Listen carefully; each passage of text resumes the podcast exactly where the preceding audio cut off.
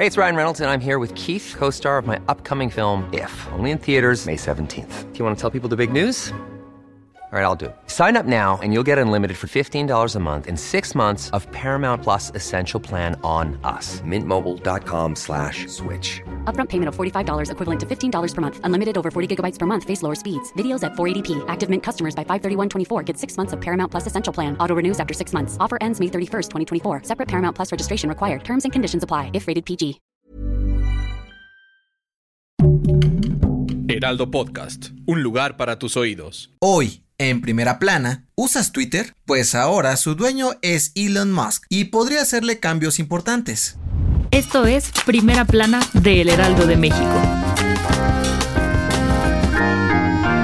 Lo que comenzó como una oferta que parecía no ir a ningún lado, ahora es una realidad, pues después de muchos rumores, ahora sí es oficial. Elon Musk es el nuevo dueño de Twitter. Desde hace algunas semanas, el empresario sudafricano y también el hombre más rico del mundo se convirtió en el mayor accionista de la red social, pero eso no le bastó y presentó una oferta para hacerse por completo de la plataforma. La mente maestra detrás de Tesla y SpaceX ofreció 44 mil millones de dólares para adquirir en su totalidad el sitio del pajarito azul y comprar a 54.20 dólares cada acción de la empresa, que por cierto, desde que se supo de las intenciones de Musk para comprarla, subieron como espuma. El actual CEO de Twitter, Parag Agrawal no dejó pasar esta oportunidad y finalmente dobló las manitas. Dijo que está orgulloso de todo su equipo por el gran trabajo que hicieron todos estos años y verá de lejitos el impacto que tendrá su plataforma a partir de ahora. Quizás en este punto te estés preguntando, ¿qué pasará con Twitter ahora que está en manos de Elon Musk? Pues el empresario ha dicho que quiere hacer algunos cambios en particular bajarle unas cuantas rayitas a la censura, garantizar la libertad de expresión, eliminar los bots y por fin agregar un botón para editar tweets, algo que muchos usuarios llevan pidiendo por años. ¿Te emociona esta noticia? Con información de Daniel Callejas. Las mejores noticias en solo 5 minutos. Siga Primera Plana a través de Spotify.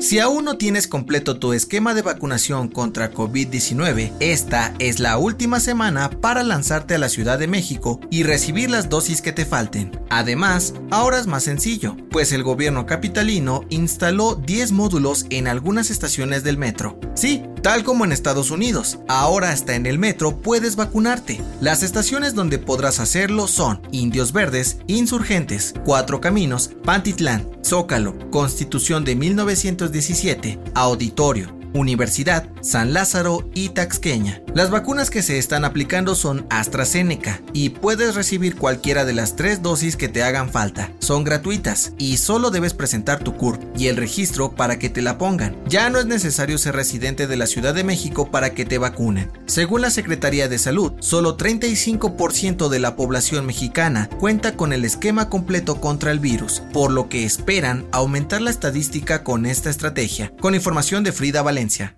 En la mañanera de este miércoles, Andrés Manuel López Obrador hizo un llamado a todos los mexicanos para no volarse las casetas de las principales carreteras del país. Según el presidente, en los últimos años, algunos trabajadores de caminos y puentes federales han caído en malas prácticas e incluso son cómplices de los bloqueos de casetas en autopistas de Nayarit, Sinaloa, Sonora y Morelos, lo cual provoca pérdidas millonarias a la infraestructura de todo México. AMLO dijo que han avanzado para deshacerse de la corrupción en Capufe, poco a poco, y pidió a la población en general que no caigan en las provocaciones para no pagar casetas, pues él sí lo hace, y si lo hace el presidente, ¿por qué los demás no? Con información de Francisco Nieto.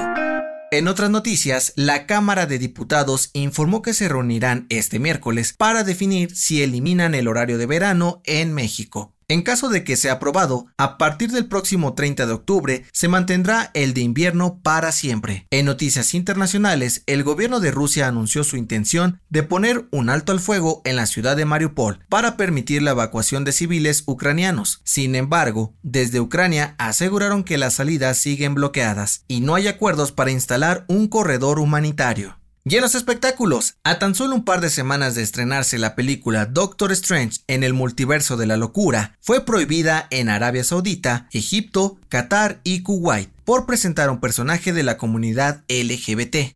El dato que cambiará tu día.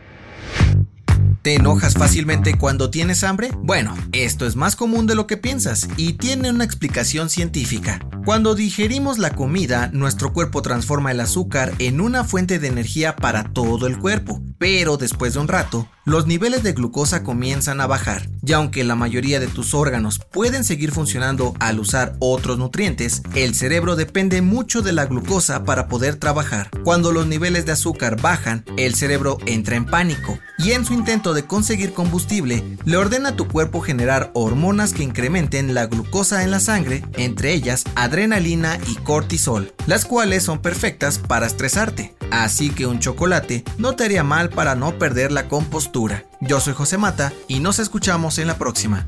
Esto fue Primera Plana, un podcast del Heraldo de México.